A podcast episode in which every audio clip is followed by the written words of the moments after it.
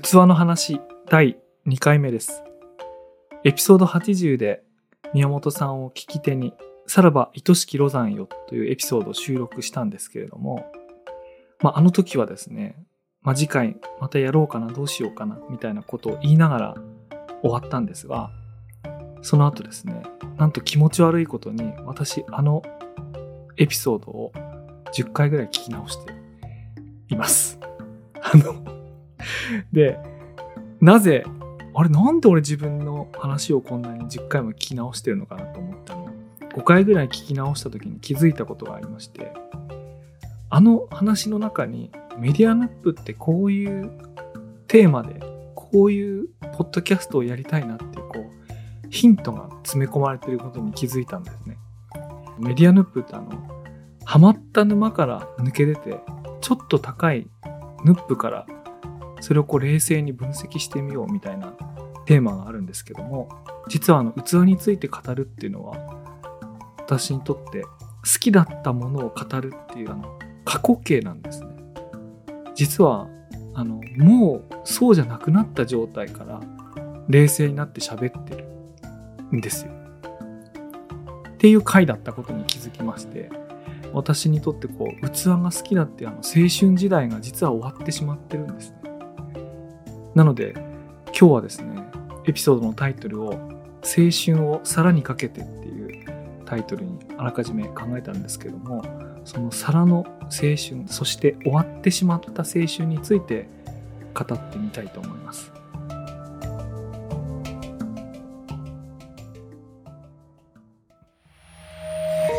メディアヌップ。こんばんは佐々木ですこんばんは、宮本です。えー、と謎の一人語りが今何分間かあったんですけども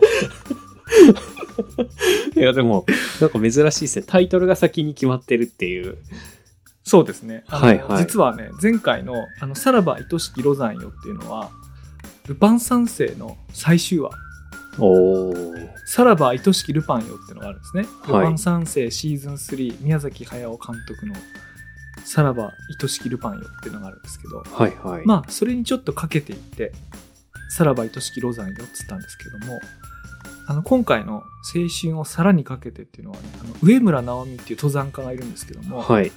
まあ、いるっていうかもうだいぶ前に亡くなっちゃったあの有名な登山家がいるんですけどその上村直美のデビュー作の本で、まあ、中高年とか今でいうと段階の世代670歳の間に空前の登山ブームをもたらした有名な本があるんですけど、まあそれにかけましてはいはい。あの青春をさらにかけるっていうのをしたんですけど、まあ、なぜそんなパロディをわざわざするかっていうとその青春っていうキーワードをねちょっと引っ張っていきたいなと思いうまして。うん終わってしまったものについて語るっていうねはいはいはい。なんでそういう回ですも頑張って抑えようとしてる感がすごい伝わってきますね。いやでもねなんかなんかうまくまとまらないっていうかねはいはい。例えば本一冊読んで感想を言うっていうのは例えば簡単なことだと思うんですよなんか1個の入力に対して1個の出力すればいいんでうーん。でももう皿っていうのはもうでかくて僕長くて深くやってたんではいはい。あのうんで前回はねあのロザンっていうお店の切り口があってはい。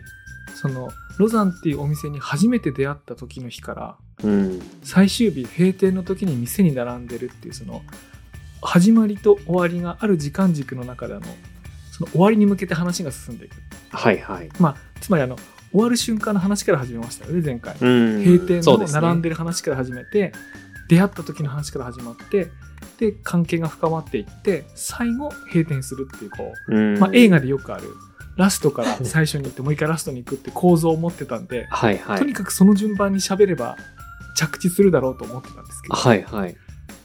今回はねちょっとその構造をまだ発見できてないんでただただ溢れてるっていう いや、そうまあですよね。どうしようかなとはいはいはいどうしようかなはでも、この間の回も本当はお皿全般の話をしようと思ったら、まあ、ロザンの話で終始、それで終わってしまったっていう回だったんですもんね。そうあの気づくとねあんまり皿の話をしてなくて そうですよね。大島文彦さんっていうあのかっこいいおじさんの話をいしてやー、たんですよかっこよかったですね。写真改めて見たけど、すごいかっこよかったな。いやだってあの宮本さんがついこの間の配信で「いや僕あの古本屋やりたいです」とあの入り口からあの店主のカウンターまで結構距離が離れててはいはい。あの店主が好きなレコードをかけながら本当は売りたくないいい本までまあしょうがなく棚に並べていやいや売ってるみたいなそういいこと言ってましたけどそれそれね、いはい。7割ぐらい大島文彦ですからね いや、本当ですよね。あの写真の世界観を僕もあれを出したいんですよね。あの仕草を。まだ全然出せないんだろうな。いやーそうなんだよねあれそうそうそうまあなのであの皿の話をしてないんだよねまあはいでもいいんだよ、はいはいタイトルが「さらば愛しきロザンよ」だからはいはいなんだ。けど、今回はズバリあの皿の皿の話。話をねしてみようかと思ってとりあえず2回目の収録に臨んだんですけどはいはい。あの手も手元にはねなんかいっぱいメモがあるんですよでもこれをどんな、な順番で何を喋ったらまとまった配信になるのやらっていうのがね、あるんですけどはいはい。あるんですがまあこう言ってても話が前に進まないのではいはいはい。あの一個ね宮本さんに問いかけてみたいことがあるんですけど、はい。えー、と自分が子供の頃両親と暮らしてる時にはい。使ってたお皿で今も覚えてるものってありますか？今も覚えてるお皿、あんまり、ああ、でもそんなにないんですよね。なんか僕の両親自身もお皿に多分興味があった感じじゃなかっただろうし。いやでもねそんな立派なものじゃなくていいんですよ。はいあのはい立派なものじゃなくてよくてはいはい。ただその繰り返し食卓に上ってなんかこの料理食べるときはこの皿出がちだなとか、うーん。なんかそういうのなかったですよ。はいはい。なんかそれで言うとこう、サラダボールですね。なんかうんうん、僕の母が、何なんだろうな。多分本物じゃないですけど、レトロな模様が好きっていうか、あのレトロっていうのもこう、いろんな時代があるからですけど昭和レトロみたいな？あのはいはい花柄の黄色とオレンジと茶色のそうです、とかそうです。いやつねまさにそんな感じです。その黄色のうんうん花柄がこう、横にずっと、こう、ボールのはいはいはい。外側いいに続いていくような形で、で、下はベタでこう、黄色く塗られてるみたいなサラダボールは、すぐパッと、なんか、実家の器って言われると浮かんでくる。あるでしょ？そう、はい。そうな、そうなの。で、誰しもね、まあ、おそらく誰しもかな。多くの人は何らかそういうお皿を何個か記憶に持ってるはい、はいん。ですよね。で、僕そっからお皿に入ったんですよ。おうおうはい。つまりどういうことかっていうと、僕前回の配信で、その焼き物のお皿のかっこよさみたいなのに最初にビビッときたって言ったんですけど、うんまあ、高いからそんなにポンポン変えたりしないじゃないですか。そうですね。はい。ただその民芸とかあるいは用の美とかあるいはその身近なものでこうめでていくみたいなその精神性みたいなものにあいいなって思った時に何もこう馴染みのない立派な作家の陶器を買い集める必要は別にない僕ないんじゃないかと思ってうん。ちゃんと身の回りのものから目を凝らしていいものを探そうと思ったんですよ。はい、はい。まあそれはあのやがて大島さんに会った時には100均のウレタンのお椀だっていいんだぞっていうふうにうん言われるわけですけど、まあそれよりもっと前ですね。その、その話を聞くよりもっと前の時に。はい。で、そうした時に、あの、僕実家にこう、実家のある東京に帰った時に、普段使わないでいるお茶碗とか、あるいは昔使ってたけど、まあだんだんこう、両親世代って物捨てないからどんどん溜まっていくじゃないですか。うん。はい。あの、そういうものを整理しながら、家の中にあるいい器っていうか、良さそうな器？あの使えそうな器みたいなのを探すってことを全部やったんですよ。はい、はい。でで僕その4世代ぐらいが最大一住んでたような家だからもう昔のお茶碗とかお椀とかもすっごいもう山ほど出てくるはいはい。わけ。で、その中に自分がその小学生の時とかに使ってて、でよく見てたんだけど、まあ、だんだん一つのお皿って何十年も使わないから、ちょっと欠けたり、数が揃わなくなってくると、まあ、押し入れとかに行ったりして、まあ、少しずつ新しくなっていって、まあ、だんだんと耐久性の高い山崎春のパン祭りみたいな、ああいう白い皿ばっかりになってくるんだけど、はいはい。あそれもそうだ、あの耐久性最強だから、もう、本当耐久性最強でね、生き残るのはね、山崎春のパン祭り。あの、でうちの母さんが、あの、ススーパーで勤めてるからさ、あの、パンの袋についてるあのシール、ただみたいなもんらしくて、売り切れたやつがね、このカビたやつがね はいはい。もう山ほどあるんだけど、すごい。その、山崎にやられる前のお皿っていうのが、なんかその、押し入れとかが出てきた時に、もう、はい。あの、子供の時に食ってたカレー皿とか。あとはそのお刺身の、こう、お醤油あれするためのはいはい。お皿とかね、ちっちゃいお皿とか、まあ、わーって出てきて、もう、涙出るぐらい懐かしくて。で、そういうものを、まあ、新聞紙にくるんで大事に持って、こう、まあ東京に持って帰って、はいで、。もう一回自分の食卓にこう出し直したりして、子供がまたそれでご飯食べたりなんかしてるのを見た、見るときに、なんかその、一つの食器が時間と距離を超えて、うんその家族の、なんつうの、ご飯食卓に登ってるっていうものに、こう、絵も言われぬこの満足感を感じる感じです。わかります、はいなんか、いや、これもまたなんか気持ち悪い自己満足かもしれないけど、はいはい。すごい、でも場所も変わってて、でも使う人もそうですね、変わってて、でも器は一緒っていう、風その風景、景色。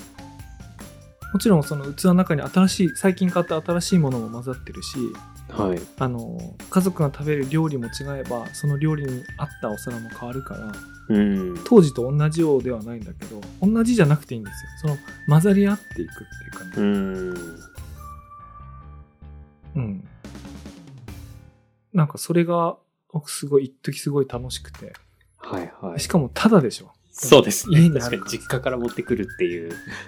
実家から持ってくるから、もうタダだから。はいはい。でそうするとやっぱりこう、なんとか何も考えずに選んだお皿よりは、やっぱりまあ多少なりともいいものうん。だし、で、そのお皿がいいかどうかよりも、あの、この料理に合うお皿っていうのをちゃんと選んで選べるっていうかね、はいあはいの。そういうことの方が大事なんですよ。うん。まあ、あの、規模が大きい料亭なんかだと、食器のために蔵を作るのが普通で、はい。で、なんでかっていうと、あの、季節に応じて出回る野菜とかお魚が違えば、それにぴったりのお皿が違うってことで、うん。必要なお皿かける4、季節分っていうのが必要だから、食器のため。めの蔵が必要なんですよ。すごいよ。あの、まあ、つまりそういうものだから、はいはい器ってなんか、うん食べるものとか何に合わせるからね。まあもちろんあの、個人の家でそんな、そこまでやる人いないと思うけど、うん。そのお皿が立派かどうかよりも今の季節に合った自分たちが食べたいものの料理に合った器があのあるとそれすごく入るからその安物でも何でもいいんですよそれはう結局ん。あのそういうまあそういうところからねはいはい。その私の青春が始まっていきまして なるほど。器の青春がはいはいはいはい。でも光景で言うとそうかもしれないです。なんか僕もいまだに一個だけ、なんかずっとあの、僕が高校卒業してすぐ働き始めて一人暮らしが始まったので、その時に、あれも買ってもらったのかな？茶碗を、今のこの、今一人暮らしが終わって、まあその、妻と結婚して子供が生まれてからの食卓での僕の茶碗、ずっと同じ茶碗を使ってて、なので、えなんかもう10年ぐらい？じゃ10年ぐらいそうですね。確かにそう考えるとって感じでした。なんかあんまり、あ、この器ずっと使ってるなって思ったことなかったですけど、なんかそれこそ場所も変わって、こう、なんか普段の食卓のこう、風景とか一緒に食べる人みたいなのもこう変わったりしてるけど、そうですね、その茶碗だけは一緒みたいなのは、確かにでも全然僕感じて、感じれてなかったですね。そこに感慨深さみたいなのを。でも言われるとそうだなと思います。うん、いや僕ねそういうのすごい分かるっていうかね大事にしててあのうちの奥さんは中学校の時に同級生からもらったムーミンの絵が描いてるマグカップみたいなやつがあるんはいはい。もうね35年ん30年ものみたいな今で言えばね はいはい。もうそっか、なんか僕あのい器いっぱい買いすぎてあの入らなくなったものとか処分したりあげたり売ったりってこともあるんだけどはいはい。大事なやつは当然残しておくんだけど、うんその大事なやつっていうのは高いやつって意味じゃなくてその思い入れがあるかどうかだけだと思うんですけど、はいはい。ムーミンのマグカップとかもちゃんとあるんで これ奥さんだけどねはいはいはい。そういうのあるよねやっぱりなんかそうですね、確かに。なんかでもそれがこう混ざってる感じがなんかまたいいかもしれないですね。なんかその作家さんのやつだけにこう統一されて、なんかこう全体が前のやつがどんどん淘汰されて 新しいものになっていくんじゃなくて、なんか入れ入り混じってる感じはすごい面白いですね。そうこれもねなんかな言ったら新品ばっかりやるのかっこ悪いじゃないですか そうですね。まあ別にかっこいいかっこ悪いじゃないんだけど、かっこいいかっこ悪いじゃないんだけど、なんか身近にあるものをちゃんと自分で選んで大事に使うっていうことをやってったら新品ばっかりになるわけがないからね。う。うんん新品っていうか、まあそのいい、その作家ものいいやつばっかりになるわけがないんで、はいはい。あの、それはそれでいいんですけども。うん。うんまあまあまあ。なるほど。そんなそうあいいですね。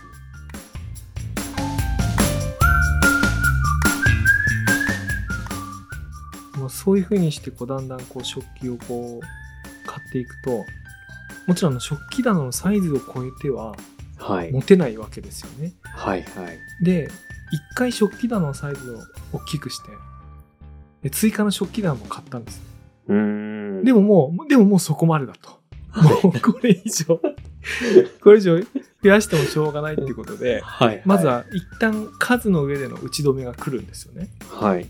でそうなると質的転換が起こっていくわけですよ。そのえー、ともうこれ以上置けないってことはこれはまあ出番がなかったなとか、はいはい。えー気に入って買ったけどあの今作るものには合わないなっていうものを、まあ、うん泣く泣くねあの捨てなくていいんだったら何も捨てたくないんだけど泣く泣くこうこの初期棚から外してはいはいで、はい。新しいものをこう入れていくんですけどそれ捨てるわけじゃないんですよこれ気に入って買ったやつだから、はいはい。でねそれで僕、が何をやったかというとね新春食器市っていうのをはい。う会社の中でイベントをやりましてーん。年末年始皆さんお家大掃除しますよねとはいで。その時にその余った食器とかあの使わなくなった食器とかあのそういうものをあの会社に持ってきてくださいと。うん。でまあ1日ぐらい会社の大きいこう会議室のテーブルとかこうにこう乗っけておくんで皆さんこう好きなものを持ってってくださいっていうこうどうぞお好きにお持ちください新春陶器市っていうはいはいはいはい。やったんですよ。はいはい。これがねすっごい楽しいんですよ。すごい楽しそうです。へえ。なんて言うんだろうな。あの、そんな変な食器ってやっぱり世の中ないんですよ。はいはい。自分の暮らしに合ってるとか、自分の料理に合ってるとか、家族の今の好みに合ってるってことでしかないから、うん。自分がいらなくても他の人すぐ欲しがってくれたり、うん。あるいは僕から見たら、え、これ、ただで持ってっていいんですか？みたいなのが混ざってたりとか、はい。するから、もう、お皿で言うとあの100枚200枚集まるんだけど、もう半日でなくなるぐらいすごい。バーってなくなるんですけど、はい。それはね、そう僕がリーダーとなって、僕があのリーダーとなってこう 皿を回遊させるね、あの、あれってたんですけどね。はいはいはい。まあ、そうすると自分の食器棚の中で出番のなかった選手たちがうん。トレードによって 本当ですね。新しいところで活躍していくんですよ。はいはいはいはい。で、俺これ傑作だなと思ったのは、あの人んちのホームパーティー行ったら、自分がその時に出したお皿に料理盛られて出されてきて。で向こうはそれ分かんないわけですよあの食器も100枚200枚あるから誰が何持ってきたか全く分かんないあ、そっか。でもその人は気に。に入ってくれて、でかつこの料理にはこの皿が合うと思って出してくれて、うん。それがたまたま自分があのホームパーティー行った時に、まあ、大輔さんこういう料理好きだと思うからっつって出したやつがそれなわけよ。はいはい。で俺も好きで買ってるやつだからはい。だからその自分が育てた選手がもう他球団で大活躍してるみたいななんかそういう感じででしかもこう俺を打ち負かしていくみたいななんかいや手放さなきゃよかったなみたいなそういうなんかねこれいいわけこれすごいいいんですよ。はいはいはいえーなるほどな。すごい、すごい体験ですね。それすごいよ。はいはいはい。そっか、確かにな。その、収集していくと、その、物理的にもう持てなくなってくるみたいなの絶対ありますよね。なんか今その話を聞いて気になりました。はい。うん、ある。でも、僕ね、あのそれがいいことだと思うんですよね。そっか、その持てる量が限られてる。そう、持てる量が限られてるから、なんかあの、無限の際限のない欲望に苛まれて苦しむことがないんですよ。だからもうちょっと話先回りしちゃったんですけど、あの俺にとって青春が終わったっていうのは、はい。まずは自分が持てる容量いっぱいまで来たと。ああ、でそっかはいはいはい。で、持てる容量までいっぱいまで来た時に質的転換が起こったと。うん。つまり、これまでだって僕100円ショップのものとかね、3コインズとかそういうものを組み合わせてたんですけど、はいまあはい。どちらかというとそういうものから退場していくんですうんよ。それはやっぱり致し方ないと思う。はいはい。で、で、その収まる範囲の中で、全ての皿に納得がいくようになった時に、はい。それがもうお本当に終わりなんで、そっかそっか。ですよねはいはいはい。一応一応その先はあって、キャンプ道具に持っていく皿とかナイフとかを全部それにしていくとか、ああ、シチュエーションが変わってくる。はいはい。あとはもう食器棚置けないんだったら、牡蠣、うんあの、花を生けるやつの方に入っていくとかね、はいはい。あるんですけども、それね、青春っていうかね、おじさんとおじいさんの話なんですよ、それ。第五の。だから、そうそうそうそう。だからやっぱこう、食事に関する青春期っていうのはやっぱそこまでで、はいはい。一応、僕はその、えっ、と、さっきのサイド B でね、ミラーリングの話すると思うんですけど、はいはい。あの、遠野の自分の、あの、お部屋の食器も、もう満杯になりました。もう、うん、あ、そっちもなんですか？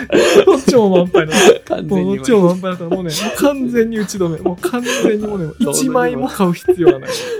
あすごい。いや、遠野の俺の部屋のやつも、もうあらゆる皿、あらゆるマグカップ、もうあらゆるサラダボウル、もう完璧なやつだから、完璧って完璧に近いやつにしちゃったんで、もはいはい。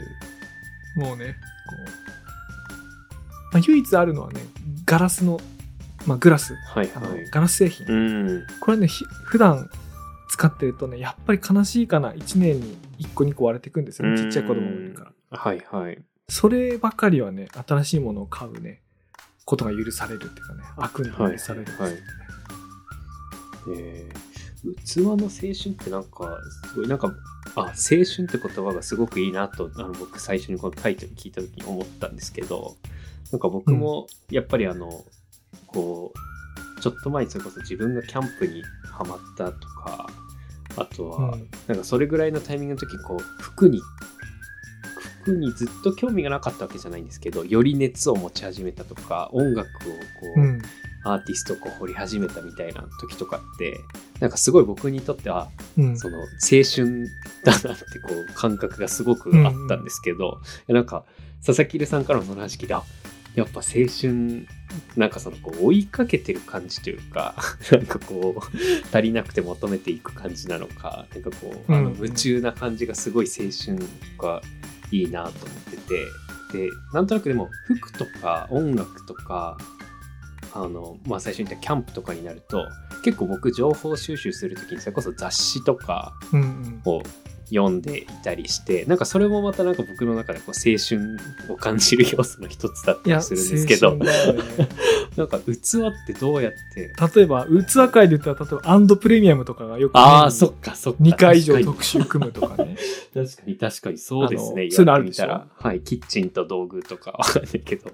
しょっちゅう、しょっちゅうやってるのでしょ。はいはい。あれもね、大体漏らさずに5年ぐらい買うと、あるパターンとか、はい過去に出てきた写真とかうん同じ料理家さんの違うキッチンの違う角度とかうん。なんかある種そこが見えてくるんですよね。はいはいはい。でそうなるとまあ出た特集全部買わなくてもいいかみたいな確かに確かに。気になってくるんでまあそれつまり悲しいそれがね青春が終わってるってことなんですよそれが。はいはいはいはい。なるほどな。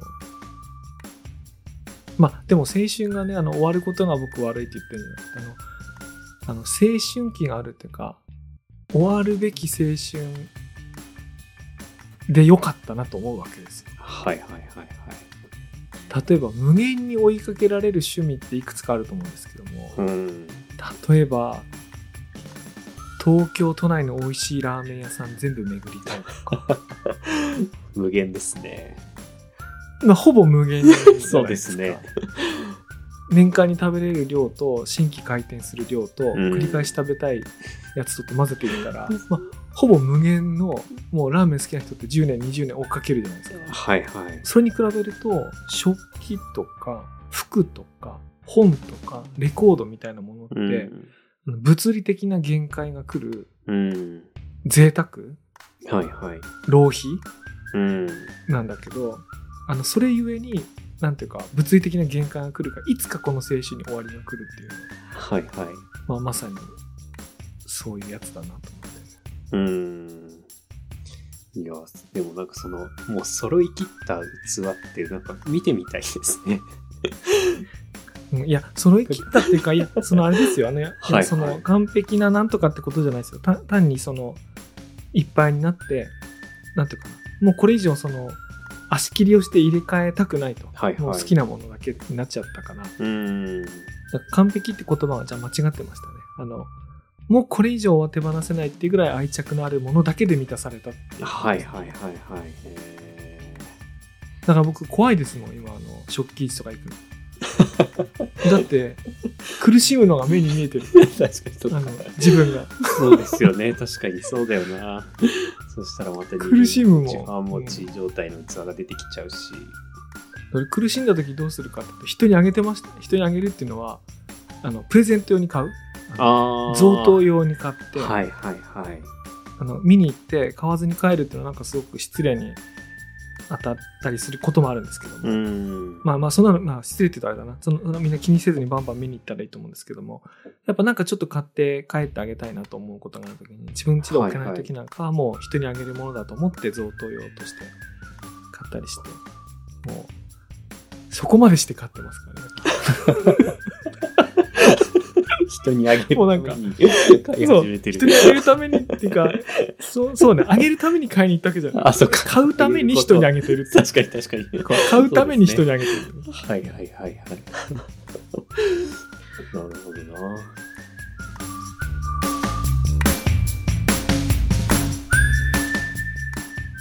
まあ、俺その青春で、ああ、懐かしいと思ったのが、あの、ホームパーティーするときに、はい。料理を持ち寄るっていうのはよくあると思うんですけど、うん。器を持ち寄るパーティーをしたことがあるんですよ。へえ、器を持ち寄る。はい。つまり、誰も料理を持っていかない。はいはい。で、その代わりにバッグに皿いっぱい詰めて、その持ってきた皿に居酒屋さんにその料理持ってもらへえ。う。わかわかります？あの、逆転してて。はいはいはい。料理は持ってかなくて皿だけ持ってって、うん。その皿に、こう、店主にこう料理持ってもらって、はいはい。ご飯食べるみたいなのやったことあるんですけど、へえ。まあね、盛り上がりますよ。もう。だから4人いて、みんななんか5枚とか6枚持ってって、まあそれがテーブルに並ぶじゃないですか。はい。で、で料理食べるじゃないですか。食べながら、はいあ、この皿持ってきたの誰っつって。いや、これはどこで、あれがこうでって喋るんですよ。へえ、そんな楽しみ方があるんだ。そう、すごいよ。それはすごいよ。それはめちゃくちゃ面白いね。あ、はいはいはいはい。でもやっぱそれはあれなんですね。単純にお皿を見比べたりするだけじゃなくて、なんかやっぱりこう料理が持ってあった方がいい。そう、やっぱ料理をね、盛るためのものですからね。そっかそっか、そうですよね。器自体が。うん。すごいな。そっか、読書会みたいな感じの。個 あ読書会は多分共通のやつを読んでいくと思うんだけどあなんなんつうんだか、はい。ビブリオバトルみたいな。この本面白いと思うんだけど お互いにプレゼンするっていうののはいはい。そうだね。ビブリオバトルみたいな感じだね。へえ食器鏡あ食器鏡バトル。ーそれでも面白いですね。でもなんかやっぱり見てもらいたくなるというか使ってもらいたくなる感じもなんかすごくわかりますね。うん。なんかやっぱ思い入れがすごくあるから。うん。はい。なんか話したいしなんか見てほしいみたいなのすごいよくわかります。ねでさみんなそれをさ普段よくやってるのは男のキャンプはそれやってんだよね。あキャンプ行く。でなんか 前回のキャンプの時にはなかったギアをなんか なんかごそごそと取り出してはいあはい。そのランタンいいねみたいな。これどこどこの 限定のなんかニューカラーのやってますね。限定100個のみたいな。なんかそんなあるじゃないですか。やってますね。まそれに近いかな。はいはいそれにはい近いね、うん。すごい面白いですね。確かにな。ただねあまりにもこう集まりとしては負担がでかいっていうかあの あのどっかの居酒屋さん予約したんで7時ねとかじゃなくて。はいはい。もうなんかもうその日みんな仕事あるのにリュックに皿割れないように大事な皿リュックにこうパンパンに詰めて、まあ、パンパンっていうかあの梱包材でパンパンにしてはいリュックにして、でまたその店長にもご理解いただいてそうですよね。あそっかその居酒屋さんがやってる催しとかではなくて。違う違う違う俺 俺っていうかですね。あのその居酒屋さんご案内してくれたのは僕の友人だったんですけどその、はいやってもいいよって言ってくださるとこ探してやるんだけどまあさすがにねそれはお店では1回しか行われなかった。はいはいはい。でも本当のホームパーティーとかオフィスパーティーみたいなのでやるのはやったことあるんですけうんどそれはにさらにその後何回かあったんですけはいはい。ど、うんえーでもそれこそその人にあげた時に自分の皿が出てきたような感覚でなんかこう違う一面が見れるみたいな感じもまたあるんですかね、それこそ。いやほんとね違う一面が見れますよ。でそもそも居酒屋さんで出てくるお皿なんてあの大量生産の安物ばっかりだからはいはいなんかあの、はいこんなお皿があるんだとか、うん。この料理この皿に盛るとめっちゃ面白いんだとかって思うことが全くないんだけどはいはい。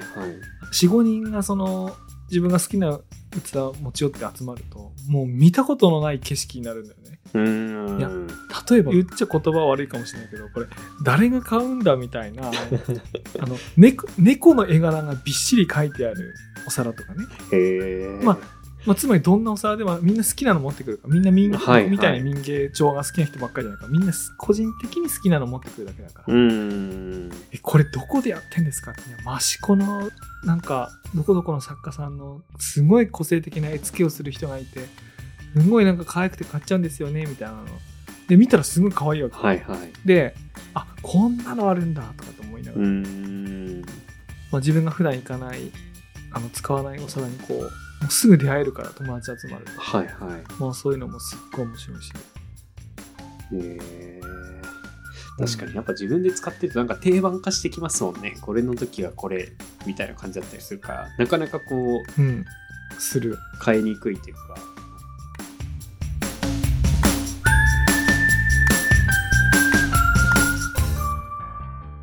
も青春時代なんかそれこそこう佐々木留さんだとなんかこううんよく行動して何か作る側っていうか作るみたいなこともやってたりしそうな感じはしますけど、器はなんかこうそういう方にはいかないんですか？基本こう買って集める、はいはい。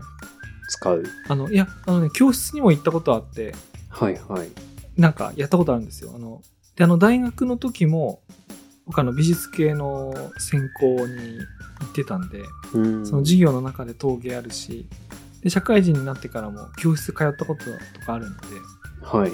あの、もちろん作るの興味あるんですけど、またね、確かに作るのはね、いいよね、あれ。あれはね、いいんですよ。かそうなんですか？器そうなんだそんなに一回僕も一回しか経験ないですねなんか本当あの言葉を使わない世界にこう行くのがすごいね気持ちいいですね。あのちょっとちょっと練習に行くとかちょっと教室に行くだけで。例えば自分が例えば親指とひ人差し指の間を今1センチ開けてくださいって言われてはい。目つぶって1センチ開けようと思うとねまああんま綺麗に1センチにならないんですよはいはい。なんていうかその自分の手がコントロールできてないどのぐらいの厚みにしようかって時にあの器でこうやってこう土をこう上に上げていく時ってはいはい。なんていうか器のねこう親指と中指でとかこうや中指とかでやるんですけどその中指と親指がどれぐらい離れてるかってわわかんないみんなわかんないんですよその角度的に側面から見ないと、そうですよね。どっちも見えるわけじゃないから。はいだから身体的にどれぐらいの厚さ薄さでそれを今絞ってるかっていうのって。わかんないトレーニングしないとわかんなくてはいもうそういう普段使ったことのない自自分のこう感覚をうん。使うんだよね。はいはい。あのそういうのがまあそれあらゆるスポーツとかもそうかもしれないですけどいうーん。や面白いですよね。はいはいはい。なるほどな。自分で作り。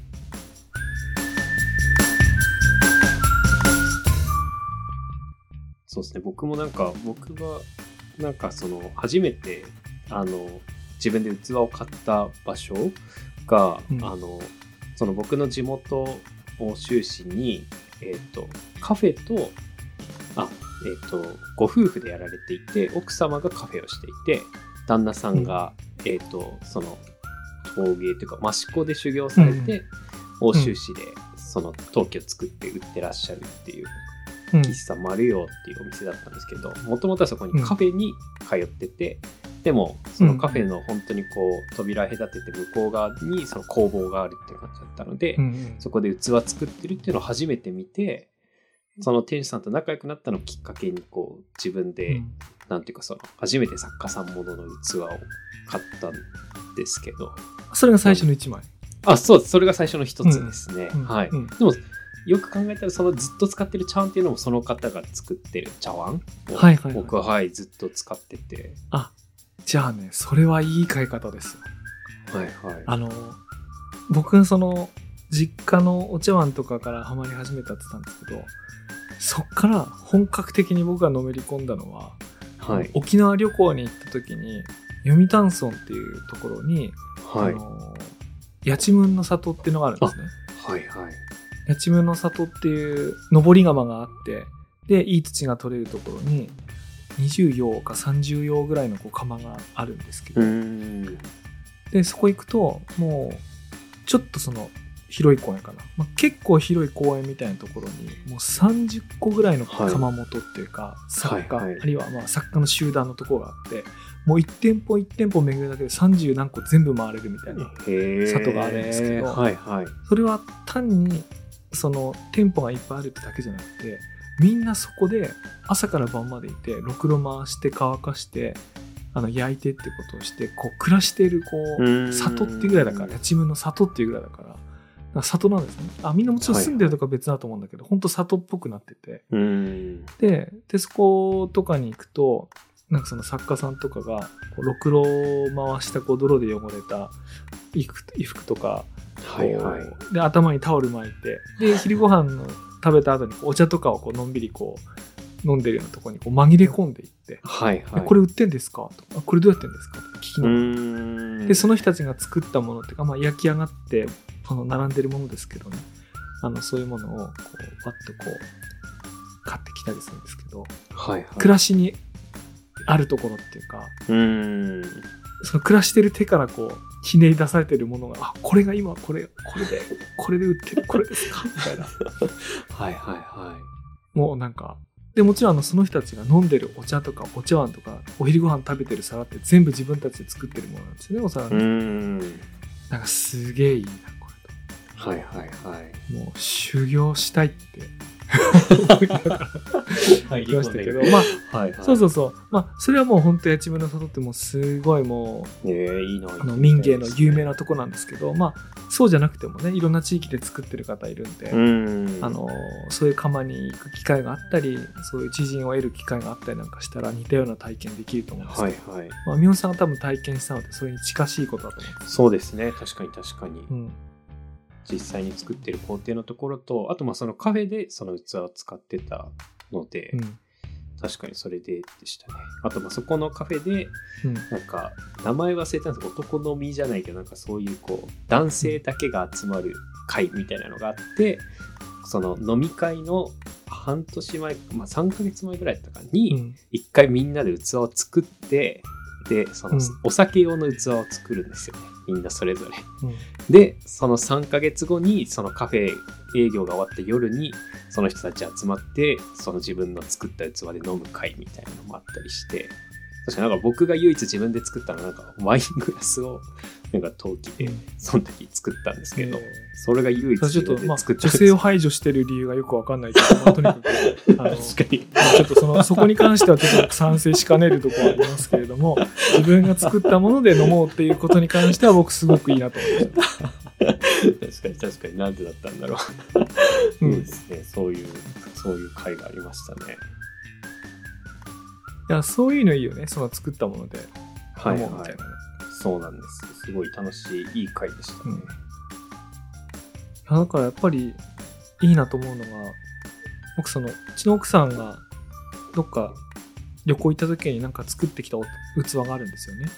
まあよくありますよね。陶芸体験とかって言って、その旅行先で陶芸して、好きな釉薬つけて、はいはい。で、乾かして3週間後とかに送られてきますよみたいなやつあ。で、あれ大事に持って、今でも使ってるし、あとは、このサンフランシスコにいる同僚が、その焼き物大好きで、その人が自分で作ったやつを、でうまくできたやつを一個僕にプレゼントしてくれたやつとかはもう、それはもう元々出来もいいし、そうやってくれたこと自体も嬉しくて、こう、ずっと持ってるし。うん。なんかその、なんか、やっぱ物の来歴って大事じゃん。はいはいはい。ですごいそういう自分で作ったとか、人に作ってもらったとかってもう、うん。そういうのはもう絶対外せない。もう一生手放さないような感じになるけどね。うん。そうですね。確かに。でもなんか本当にその、なんか初めやっぱり器の話を聞くときに、こう、作家さんに対しての知識がないととか、何々焼きとか分かってないとみたいな、なんかどうしてもこう、う器、器の話っていうので、こう、すごいそういうイメージが湧いちゃいますけど、なんかそうじゃなくて、こう、それぞれが宮こう、それぞれにこう、やっぱ思い入れのあるものが、みたいなのが、こういいですね。こう骨董、骨董品屋さんみたいなところにこう連れて行かれて、なんか器好きみたいに言われるとみたいな。ん。ちょっと宮本さん編集者だから、今日の俺の裏テーマを見破りましたね、今。あれ、あれ、そうそうですか。僕今日あの作家の話とか、釜のはい話しないようにしてる。はい。いや、そうです。全く出てきてないなと思って。唯一やちむんぐらいしか確かそう、八千の里の中にも、あの、有名なね、あの、まあ、もともとはっていうか、あの、人間国宝の大峰実生さんっていうところが、まあ、あって、に。で、今、有名、有名なとか、北川っていうのはすごい有名なのがあって、で、僕はさっきあの、お茶とか飲んでてほのぼろしてしてるところ、ゆくたや釜とか言うんですけど、うん。まあそういうのがたくさんあるんですけど、まあそういう固有名詞をバンバン出して、はいはい。なんか、あれ知ってる、これ知ってるみたいな。なんか、なんか格好悪いんですよ。これっていうかそんなのは、そんなのは何でもよろしいみたいな。あの、はい今では思うので、うん。今では思うのですけども、うん。まあ、そういうのもねあの好きな時もありました。あのでも正直に告白すると。はいはい。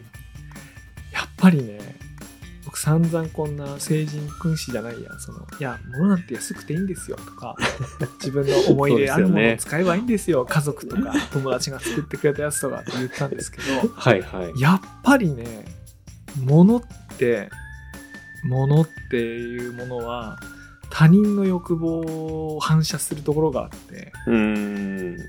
自分は10程度しか欲しくなかったのに 他にもそれ欲しいって人が出てくると自分の欲しい気持ちが12にも15にもなるんですよはいはいはいはい。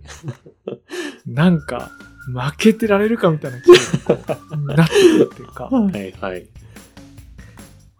まあそういう意味で自分が今まで体験した中で一番すごかったのがはい。伊藤明信っていう作家がいて、はい。でこれはあのロザンの話になっちゃうんですけど、まあ、ロザンで毎年展示をやってでだんだんだんだんと人気になっていってうん。印版って言ってその印鑑っていうかその版版を押すようなその青くにじんだ藍色のにじんだあの模様を描くお皿ですごく大人気になったあの方がいて、はい。である年まではまあ普通に初日にまあオープンの時に行けばゆっくり全作品を見てで自分の好きなものを選べたんだけれども、あのん。最後の時にはねもうすごくて事前に整理券が配られたのはもちろんなんだけど1時間前に行ってももう50人ば50人目ぐらい、はい。もう直前に行った人はもう100人待ちとかになってたんですけど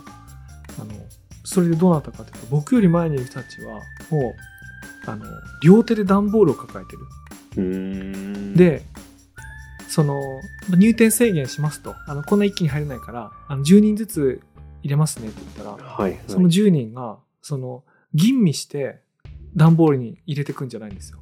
もう入った瞬間から 手に触るもの全部段ボールに放り込んでえーはいはい。、でもう店開いた瞬間にもうガチャンガチャンガチャンガチャンガチャンガチャンガチャンガチャンガチャンガチャンって音しかしないんですよ。それ割れてる音じゃないの、まあ割れ割れてなくて段ボールにどんどん放り込んでるんだけど周りがどんどん取っていくから、まあ、焦って取って段ボールに入れていく。焦って取って段ボールに入れていくっていう。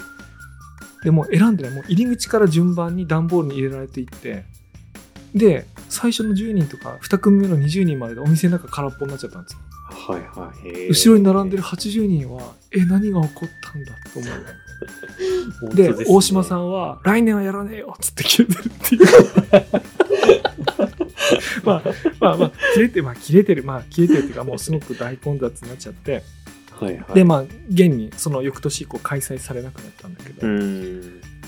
まあ僕あのそその人のちょこちょこ買ってたんだけどその1時間前に行ったにもかかわらずもうその段ボールの人たちによってもう全部買い占められたのを見た時にそうか。あはい。なんだこんなに大変な思いしなきゃ手に入らないんだったらもういいやとは思わないのが人間なんですよ、ね、なんとしてでも、なんとしてでも欲しいと思ってで一応手に入れる本はたくさんあってはいはい。まあその新しいものが焼き上がるたびにこういろんなお店で展示会やったりあのいろんなとこで販売したりするのでその初日の整理券を争ってというかはいはい。申し込みをしたり事前オンライン登録をしたりとかってういう。のででラッキーに滑り込めた時にはまあ1個2個買うみたいはいはい。なもうその時にはもうなんていうんだろうな浪費の鬼になってるっていうかもう 本当ですね。その時にはもう もうその時にはもうあこの料理はこあこの器は今度作るこの料理に合いそうだなとかって考えてない。はい在庫ある限り早くいいの買うぞみたいな。顎出て顎出て顎出ちゃってるみたいな。今日で全然その匂いが全然してなかった。でねいやでもそれも青春の重要な要素で。はいはいはい。何をやっておるんだと思うはいはい。そうですね。なんかそれですごい器ってなんかそういうのにすごい向いてない感じがなんか勝手にしちゃうんですけど、なんかその家の中で結構なんていうんですか、こう他人に見てもらうような場所になかなか出づらいものだったりするから、なんかそれがこう、なんていうんですか、限定 T シャツとかだったらわかんないですけど、なんかこう、着て誇らしげに歩いてることとかがこうあるかもしれないですけど、手に入れた皿は基本こう食器棚にあるというか、だからああれですよ基本的には転売です転売ああ、そっか、はいはいはいはい。そっか、入手方法はそうですよね。個人の作家が1年にろくろあるいは窯で焼ける数って生産数に限りがあるのうで、ん。1年に作れる生産数を上回る人が欲しいと思った瞬間にもう転売が成立するんはいですよね。はいはいはい。で陶器って重みもあって地域性もあるからそのお近くの人じゃないと買いに行けないわけですよ、うん、そうですね。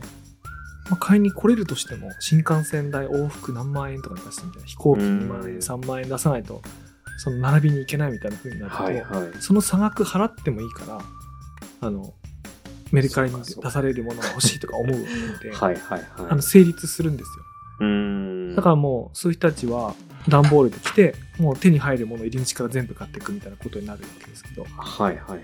うん、えー、浪費ですね。でもいいんですよあの再現があるからあの 置ける数に限りがあるから必ずその浪費と贅沢には終わりが来るっていう終わりが来る。はいはいはいはい。いや、そうですね。そういうタイミングがあるって考えたら確かに終わり重要ですね。終わり重要、うん、そういう状態になるタイミングがあるから。いや、全然なんかそういうのなかったんだな、佐々木さんはっていう。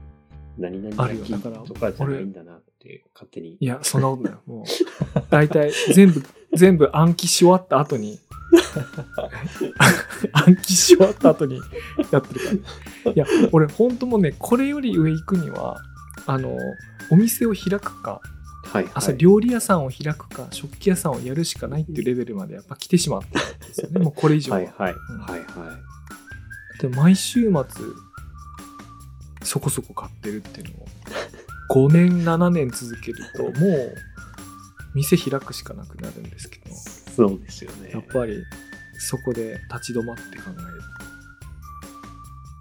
えるっていうかねいやそれこそあれですよあの子供が漫画のキャラクターの必殺技を暗記するようにはい。暇さえあれば全国の釜の名前をこう地図見て暗記して。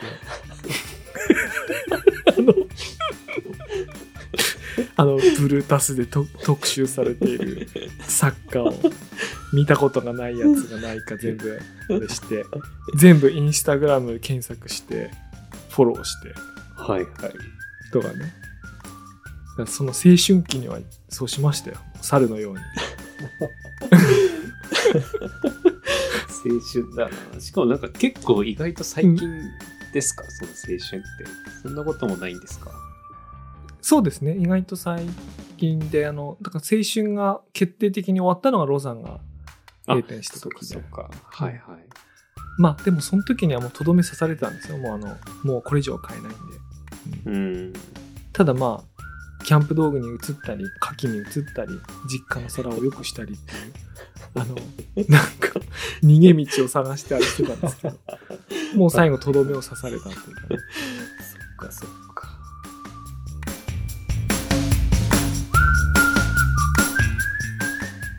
いやでもね青春といえばですよあの、はい。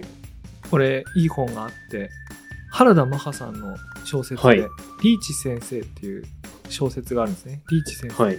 これあのバーナード・リーチっていうイギリス人ので日本であの民芸運動の柳宗悦とか浜田庄司とか河合勘次郎と一緒にそういう民芸運動のうん。やった作家の代表的な作家なんですけど、まあ、それのリーチ先生っていう小説があるんですけどこれはねなんかね個人の青春期っていうか日本の陶芸の青春期みたいなはいはい。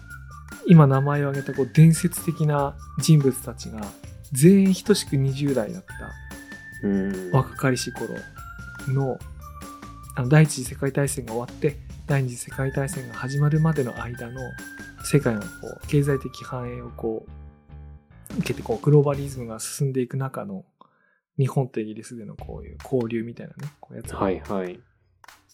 あるんですけどね、まあ、その小説を最近読みましてうん。まあ、うん。いや、なんかなんで読んでなかったんだろうと思うような感じですけども、最近読みまして。はいいや、はほんとこう、みんなね、青春してるんですよね、器い。で。へえ。器で青青春してる。器で青春してる小説。器で青春してんだよね、みんな。すんごいねいいんだよね、なんか。はいはい。うん。まあね、だからなんだっていうことはあるんですけども、やっぱりあれって一つの大きいムーブメント、まあ今につながるそうですね、民芸うん、そう今の原点のようなね運動。うん。今みんなが夢中になってるというか、うん、ものの原点みたいなもんだからはいはい。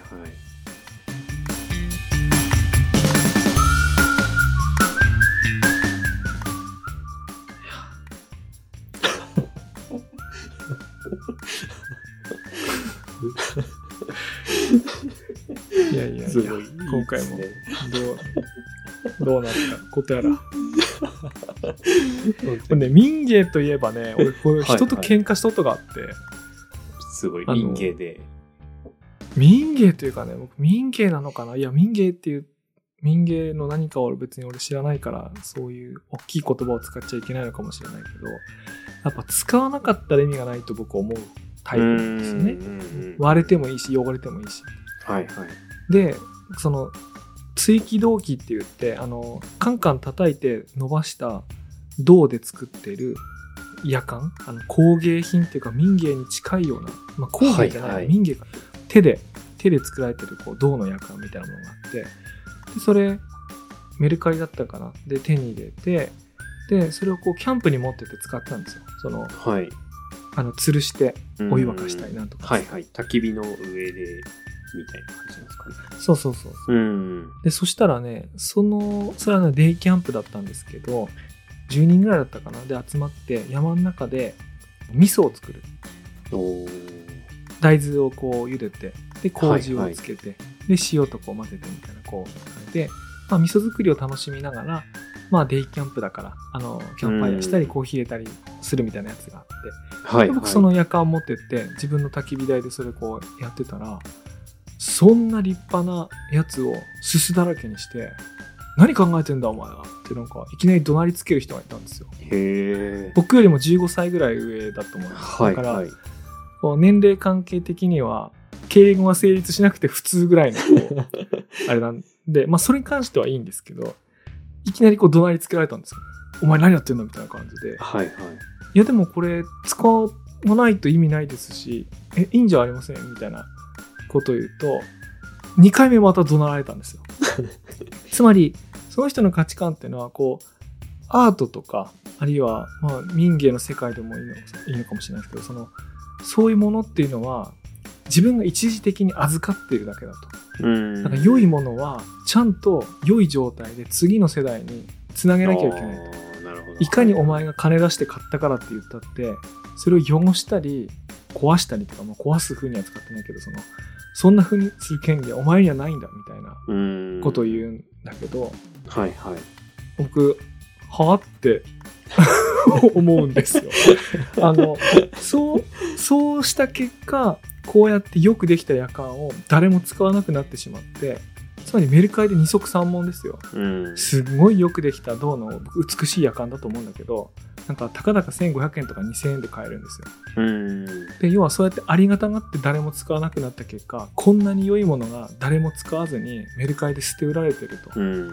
で、それをちゃんと買ってメンテナンスして、こうキャンプであの使うのにいいんですよ。なぜなら持ち手のとこまで銅だから、うん。あの火とかにかけても溶けたりしないんですよね。はい、はい、はい。全部金属でできてる夜間ってキャンプにすごいいいんだけど、うん。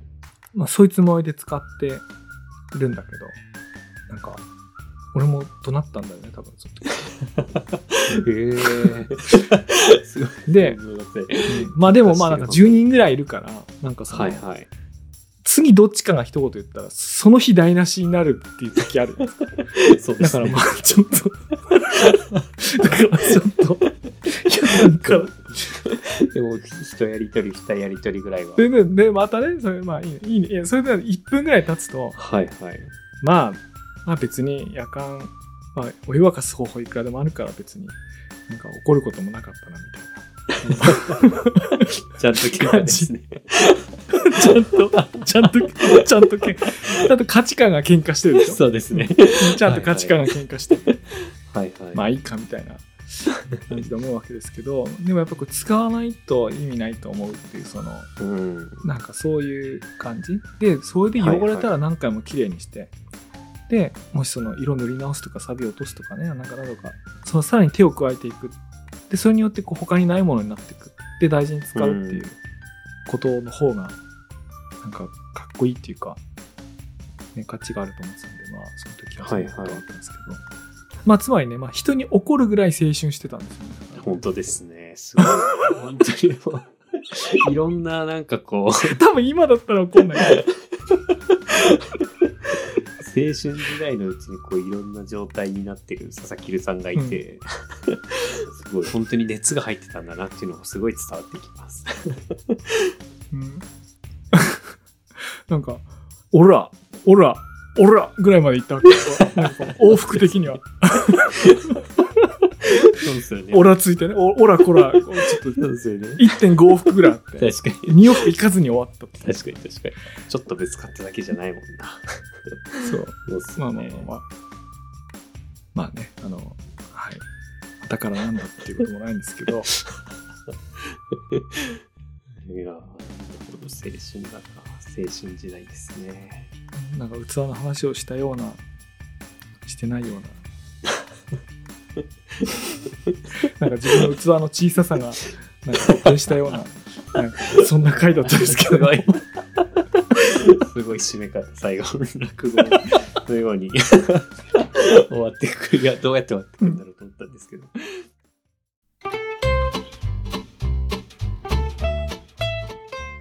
エンディング最近いつも感想をいただいてるんですけど、感想をおはい互い言い合って終わるってことをしてるんですけど、あ、はい。今日どうだったですか？青春をさらにかけて。まあ、青春の終わりがこう、物、物量的なその再現でちゃんとこう、終わっていく。ちゃんと、それでこう終わりが来るみたいなのも、なるほどなと思いましたね。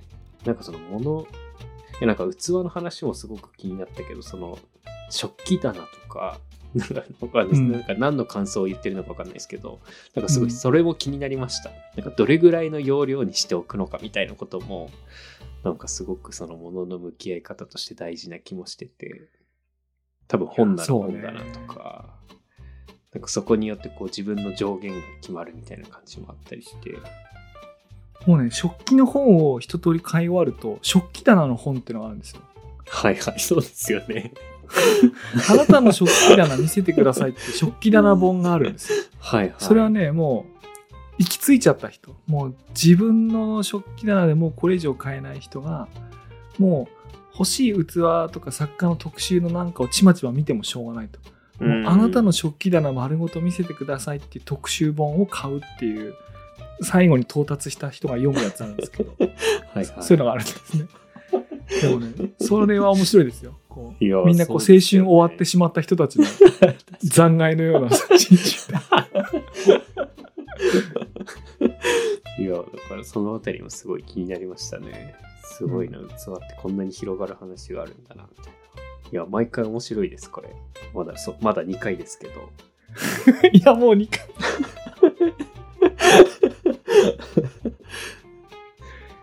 いやいやいやいや。まあね。はい。どうでしたか？でも佐々木さんは、え、そのメモは、メモ的なこう具合で言うとどうだったんですか？それで言うとね、あのーはい今日話さなかったやつの見出しだけ最後に言ってみると、はい。えっ、と、ぬかが秋代の水差しっていうのが書いてありますね。はい。あとは、かまどでいぶされた片口っていう、あの、見出しが一個ありますね。あと、吉祥寺のぷくぷくが最高な剣についてっていうのが書いてあります、ね。あうんだからまあテーマとしたらあの個別の作家の特に素晴らしい作品についてみたいなことあ。はいはい。とかあとはその単なるアンティークじゃなくてその状況を示したアンティークもうかまどの上に30年間置いてあったとかねうーん。あと明治大正のすごい安くて美しいお皿がなんと100円で大量に買える素敵なお店とか。あるんですけどまあこれはいいわ。これはいいやっていうか今のところまだこう具体的な何も出てきてないですもんね。確かに。まあ、ロザン、ロザンは出てきたり、うん作家さんの名前もちょっとは出てますけど、この器とか、うんこの人みたいなのがすごいこう、バーって出てきてる会話ないいや、多分ね、みんなそんな話聞きたくないと思うんですよ。思うに。そうですよね。そうだよな。すごい。それがなんかまた面白くていいなと思います。いや、じゃあ今日もお付き合いいただいて、どうもありがとうございました。いや、ありがとうございました。だいぶその青春が成仏していきました、なんか。はい。というわけで、えっ、と、実はメディアヌープ間もなく100回でした。いや、すごいですね。なりますね。いや、そう、間もなくなんですよ。であの、100回記念収録っていうのをちゃんと企画して頑張ろうと思ってるんですけれども、はいはい。あのメッセージを我々の番組募集しておりましてでそのメッセージの中に記憶に残っているエピソードなんかをこう書いていただけるとですね我々こう喜んでそれを取り上げてあのそれを振り返るような話をしてみたいと思いますのであの100回記念に向けてぜひあのメッセージいただければと思います。ぜひお願いします。というわけで本日のお相手は佐々木ると宮本でした。それではおやすみなさい。おやすみなさい。